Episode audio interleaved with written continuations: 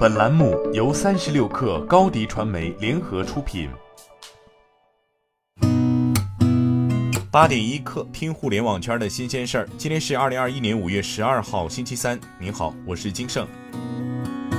据晚点新闻报道，美团和滴滴各自任命了共享单车新负责人。美团任命美团副总裁、原九旅业务负责人郭庆为骑行事业部负责人，向王兴汇报。王文清二零一七年加入滴滴，曾任集团战略规划负责人，后被调整至两轮车事业部担任副总经理，现任滴滴青桔 CEO。今年滴滴对电单车的投放计划是两百万辆，美团超一百万辆，这几乎和去年一年持平。不过这些计划仍有变数，实际投放量还取决于业务发展情况。据新浪科技报道，陌陌方面宣布，陌陌集团 CEO 王力将暂时兼任探探 CEO 一职，探探团队仍将继续保持独立运营。同时，探探创始人王宇和潘莹已退出公司具体管理事务，接下来将在全新的领域进行探索。三十六氪获悉，昨天未来官方微博发文称，未来与海南省三沙市启动绿色海岛共建计划，在西沙群岛推进海岛清洁能源发展。通过此次绿岛共建，未来向三沙市提供一批智能电动汽车，并投建充储电设施，配合岛上已有的新能源布局。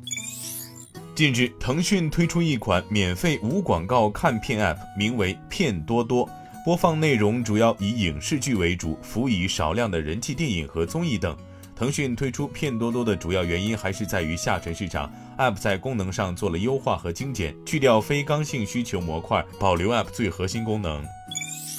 据悉，乘联会数据显示，四月新能源乘用车零售销量达到十六点三万辆，同比增长百分之一百九十二点八，环比三月下降百分之十二点零。四月新能源乘用车市场多元化发力，大集团新能源表现分化加剧，上汽、广汽表现相对较强。批发销量突破万辆的企业有上汽通用五菱三万零六百零二辆，特斯拉中国两万五千八百四十五辆。比亚迪两万五千四百五十辆，上汽乘用车一万三千零四辆。据了解，昨天楼宇媒体运营商 T 影传媒宣布已完成数亿元 B 轮融资，由捷成集团、韩国未来资产领投，国投创意、名誉创投跟投。本轮融资主要用于拓展阵地规模，同时用于硬件迭代、数字化新技术研发。公司预计一年内将达到全球近一百座城市、超过十万部电梯与一亿人的覆盖目标。据新浪财经报道，苹果在伦敦面临着一桩诉讼，被控向近两千万英国客户收取过高的 App Store 购买费用。原告方在周二的一份新闻稿中称，苹果百分之三十的收费标准过高且不合法。周一，在伦敦反垄断上诉法庭提起的这桩诉讼，要求苹果赔偿多年来对英国 iPhone 和 iPad 用户的过高收费。他们估计，苹果可能要面临超过十五亿英镑和二十一亿美元的赔偿金额。今天咱们就先聊到这儿，我是金盛八点一刻，咱们明天见。